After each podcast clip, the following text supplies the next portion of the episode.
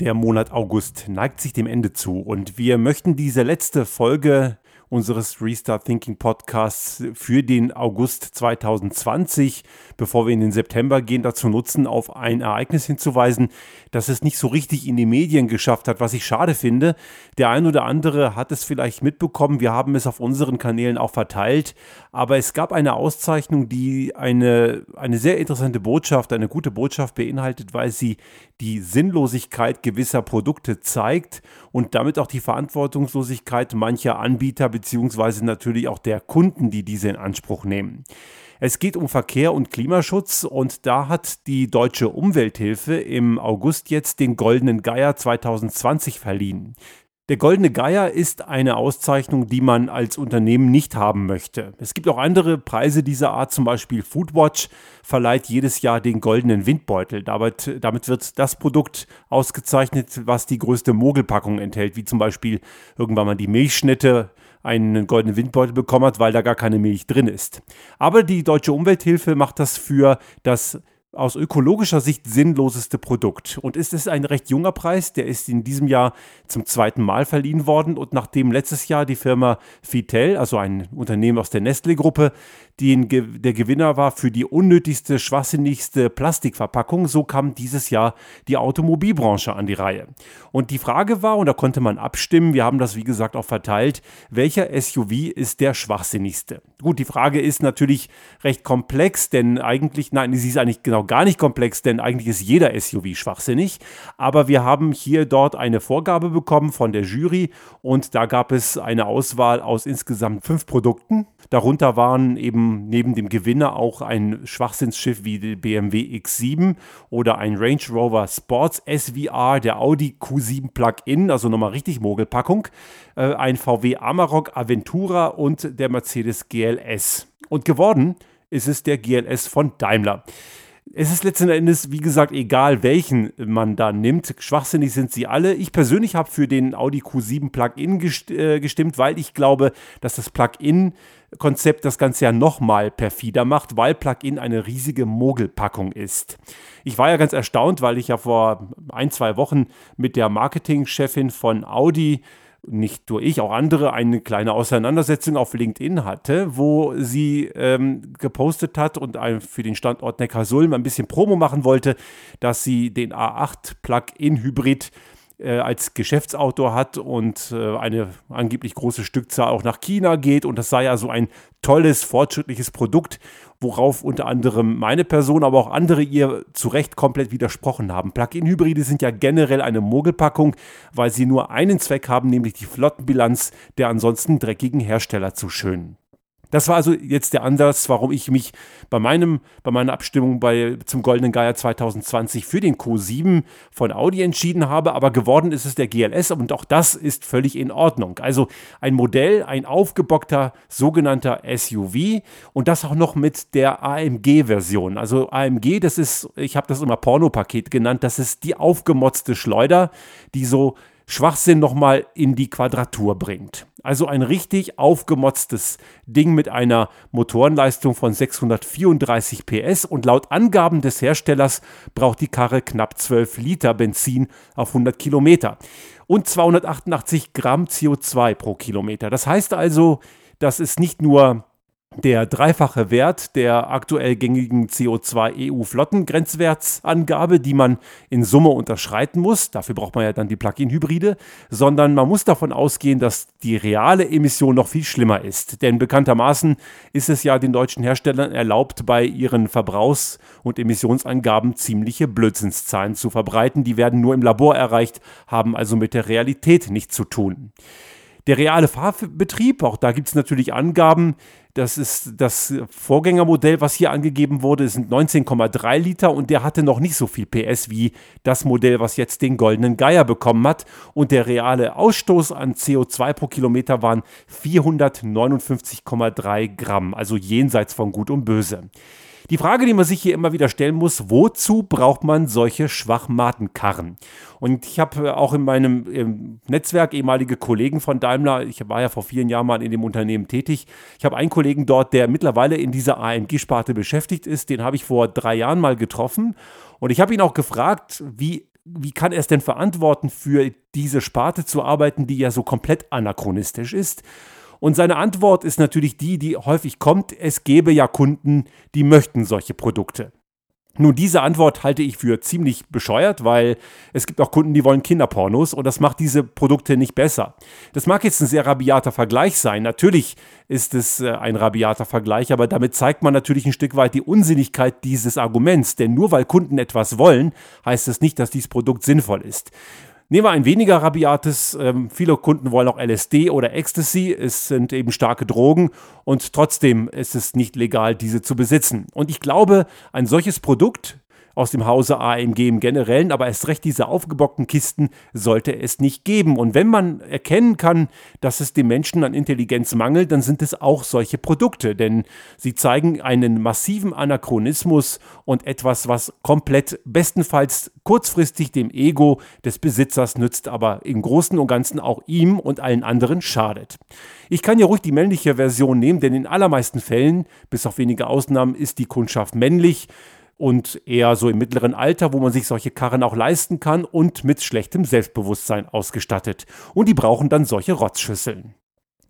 Diese SUV-Kategorie im Generellen, und jetzt ist es natürlich jetzt hier im Speziellen nochmal schlimmer, weil es so ein extrem schwachsinnig motorisiertes Ding ist, aber SUVs sind ja im Generellen sehr problematische Produkte. Und ich plädiere schon lange für ein Zulassungsverbot dieser Karren. Ich weiß, das ist nicht populär und dann kommt natürlich gleich wieder der, äh, der Aufschrei der, der Opportunisten im wirtschaftsliberalen Umfeld, die sagen, man, der Staat dürfe nicht in Märkte eingreifen, was Quatsch ist. Erstens tut er das sowieso, nur leider oft falsch, weil eben genau die Leute, die so schreien, genau diesen Einfluss erzeugen. Und äh, auf der anderen Seite müssen wir mittlerweile gelernt haben, dass eben Menschen im weitesten Sinne nicht in der Lage sind, vernünftig zu sein. Und es gibt aus guten Gründen immer wieder Produkte und Dienstleistungen, die eben verboten sind wie eben besagte Drogen oder Kinderpornos. Und ich glaube auch, ein SUV gehört in die Kategorie zu verbietende Produkte, weil sie schaden nachweislich in vielen Bereichen. Und das schauen wir jetzt gleich mal im Konkreten rein. Kurz nochmal zur Definition, was ist ein SUV? Das ist immer so ein bisschen schwierig, weil einige sagen auch, so klein aufgebockte Karren zählen ja auch schon dahin und die seien ja noch nicht ganz so schlimm. Natürlich ist ein kleineres Fahrzeug, das aufgebockt ist, weniger schlimm als ein großes Fahrzeug, was aufgebockt ist, aber es ist auch eine Energieverschwendung, denn SUV steht ja für Sp äh, Sports Utility Vehicle. Das sind also sogenannte, ja, möchte gern Geländewagen, so kann man sagen. Diese haben eben den, das Aussehen eines Geländewagens, auch den Verbrauch eines solchen, aber keineswegs die Geländetauglichkeit. Und auch abgesehen von der Frage, ob das Ding geländetauglich ist oder nicht, wie gesagt, die meisten sind es gar nicht. Und wir kennen in unserem Freundeskreis auch konkret einen Fall, ähm, ein Freund von uns hat so eine Karre mal gehabt, hat er mittlerweile nicht mehr, hat er, er hat das Fahrzeug verkauft, aber er ist mal im Gelände mit der Karre wirklich auf die Seite umgefallen und er hat Glück gehabt, dass der Abhang noch weit genug weg war. Also das Fahrzeug ist nicht geländetauglich, sie sehen eben nur so aus und wenn sie geländetauglich wären, muss man sich auch die Frage stellen, warum auch Leute, die im urbanen Raum leben, überhaupt geländetaugliche Fahrzeuge brauchen. Die allermeisten Kunden, die sowas kaufen, fahren nicht ins Gelände und, sehr, und wenn sie es tun, kaufen sie kein SUV, sondern einen echten Geländewagen, der manchmal sinnvoll ist. Also jemand, der im Agrar- oder im Forstbereich oder Bau, in der Bauwirtschaft tätig ist, der kann durchaus manchmal gute Gründe haben, ein solches Forst- oder Baufahrzeug zu haben. Aber das sind diese Karren ja nicht, denn die sehen ja nur vermeintlich schick aus. Und man fährt damit dann eben in der Stadt spazieren oder die Verwandtschaft auf dem Land besuchen, aber sicher nicht ins Gelände. Aber trotzdem, die Energiebilanz ist desaströs. Wiegen diese Fahrzeuge doch allesamt wirklich deutlich über zwei Tonnen und haben eine Aerodynamik wie eine Schrankwand. Das heißt irgendwie, und das ist Physik, dazu braucht man noch nicht mal Physik studiert zu haben, diese Karren brauchen einfach mal deutlich mehr Energie. Und das kann man eben auch nicht wettmachen mit irgendwelchen Plug-in-Hybrid-Konzepten, die sowieso nur scheinheilig sind. Denn diese Karren zu bewegen, da kommt man eben auch in diesen Plug-in-Konzepten nicht sonderlich weit. Ja, was macht die noch weiter so problematisch? Es ist nicht nur die bereits erwähnte sehr, sehr starke Emission und der große Verbrauch von fossilem Brennstoff. Und wenn das Ganze mal kein fossiler Brennstoff wäre, macht es das nur geringfügig bis gar nicht besser. Es ist immer noch eine Energievergeudung. Diese Karren brauchen natürlich aufgrund ihres Gewichts auch mehr Platz auf der Straße und verschleißen die Straße auch viel mehr. Das ist insbesondere in Städten natürlich besonders problematisch. Dort ist der Platz ja eh begrenzt.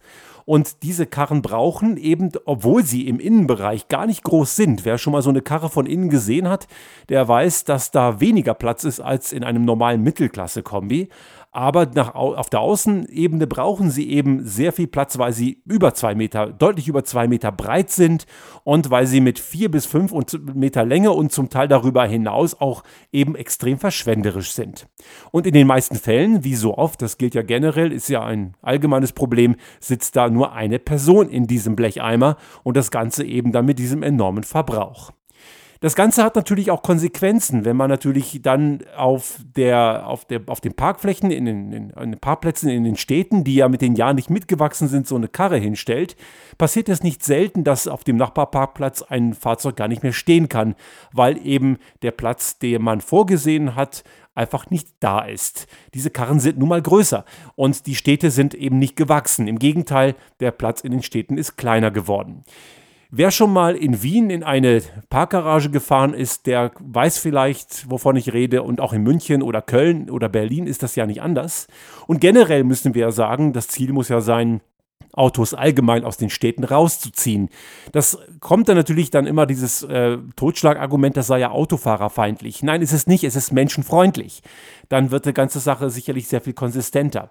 Das gilt ja generell dafür. Ich würde das auch überhaupt äh, für jede Art von Auto so sehen, bis auf Handwerker oder Lieferanten, die in die Städte fahren müssen aber die allermeisten brauchen mit dem Auto gar nicht erst in die Stadt fahren. Dafür gibt es öffentliche Verkehrsmittel.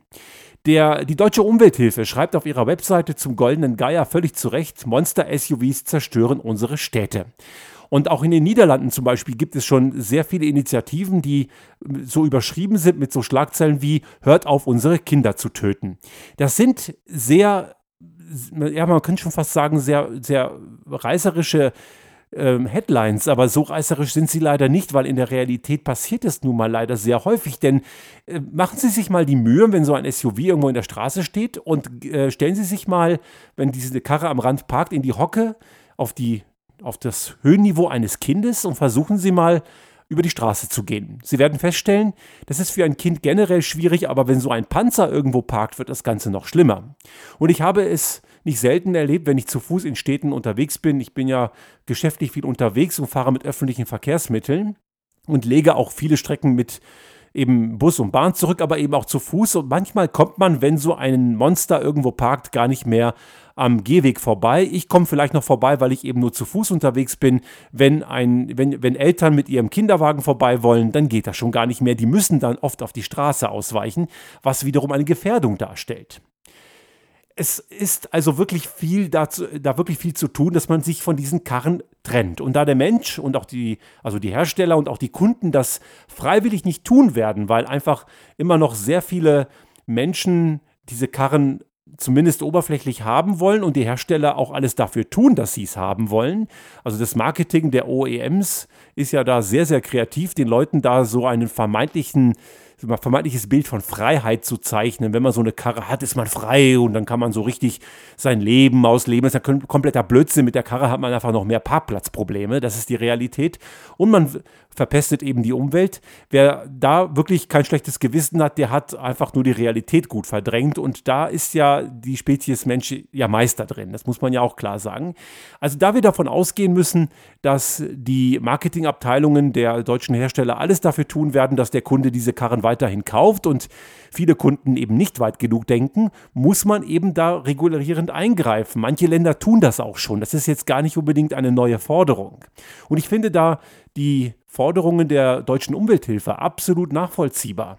Also wenn man diese Karren schon nicht verbietet, was ich glaube die beste Sache wäre, aber das ist natürlich immer so ein bisschen schwierig, weil einige dann wieder den bösen, bösen Verbotsstaat wettern, dann muss man sie wenigstens unattraktiv machen. Und die Forderung der deutschen Umwelthilfe, eine Zulassungssteuer von mehreren 10.000 Euro bei Erstzulassung dieser Karren und Sie sagen sogar noch bei Ummeldung einzutreiben, das finde ich durchaus gerechtfertigt und das ist keine neue Forderung. Wir haben zum Beispiel in Österreich für die Erstzulassung haben wir bereits so eine Regelung. Da heißt das äh, nicht Zulassungssteuer, da heißt das Normverbrauchsabgabe, kurz NOVA. Und die beträgt bis zu 30 Prozent des Neuwerts des Fahrzeugs. Und das gilt auch für Autos, die man aus dem Ausland importiert, auch wenn die schon zehn Jahre alt sind. Dann wird einfach der ursprüngliche Neuwert angesetzt und die NOVA nachberechnet.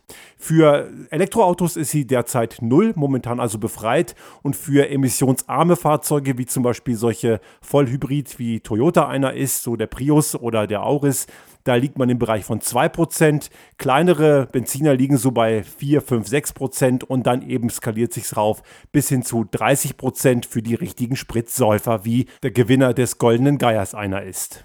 Und gleichzeitig muss man natürlich umweltfreundliche Fahrzeuge, die sehr sauber sind, viel mehr steuerlich begünstigen. Gerade in Deutschland ist das ja noch immer ein Problem, dass die Kfz-Steuer relativ gesehen große, durstige Karren einfach mal stark bevorzugt. Also relativ zu der Emission und zum Verbrauch sind sehr durstige, hochmotorisierte Schüsseln einfach sehr viel günstiger.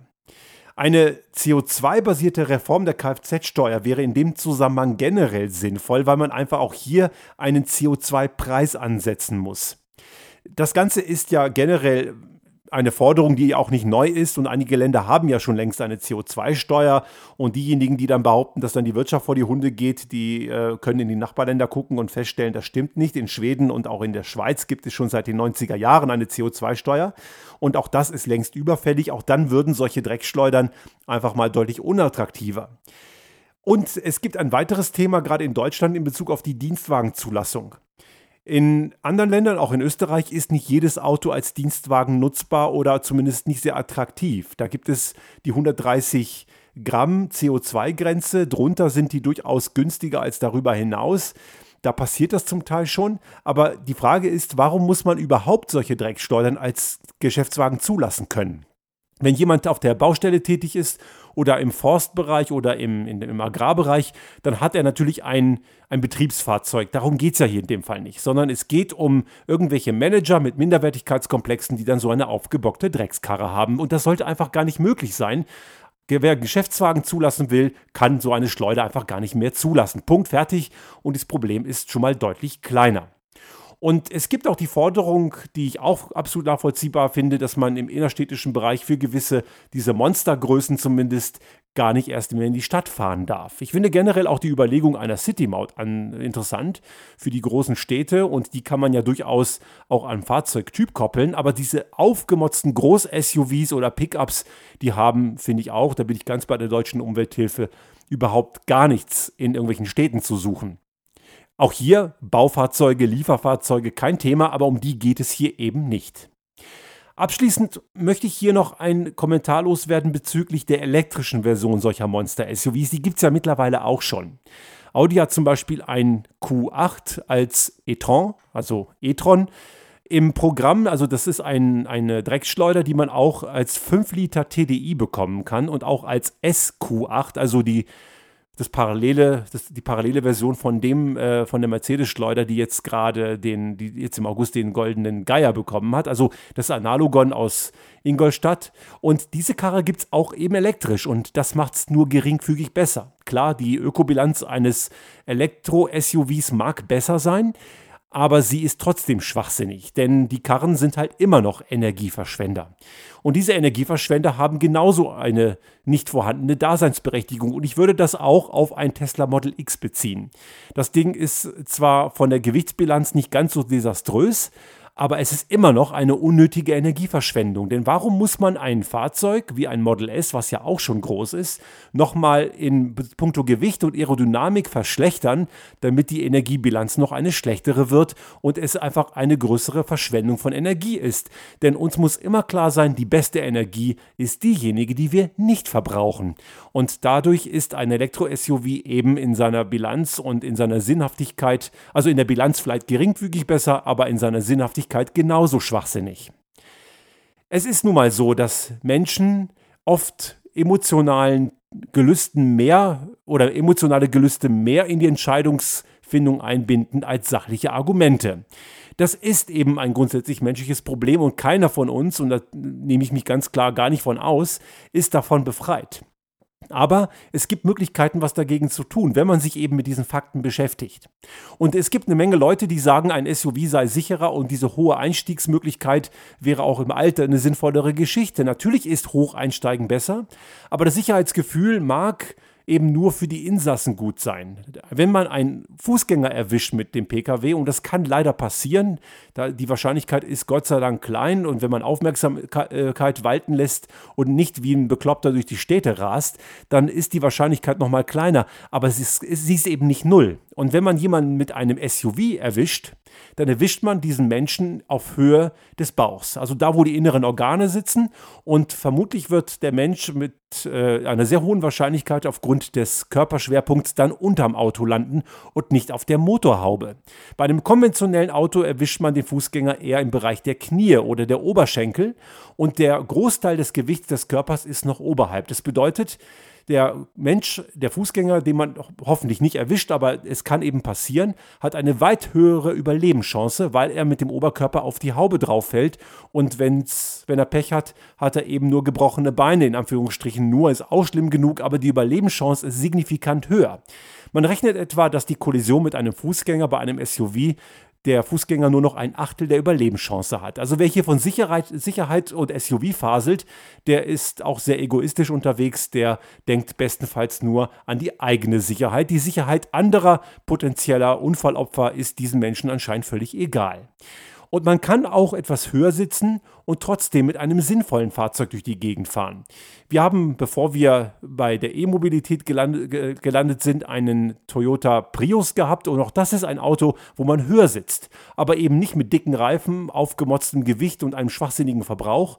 So ein Prius kann man eben mit drei bis maximal fünf Liter pro 100 Kilometer fahren. Das funktioniert. Und es gibt auch von anderen Herstellern solche Minivan-Konzepte, wo man höher sitzt, ohne eben diesen schwachsinnigen Mehraufwand an Energie.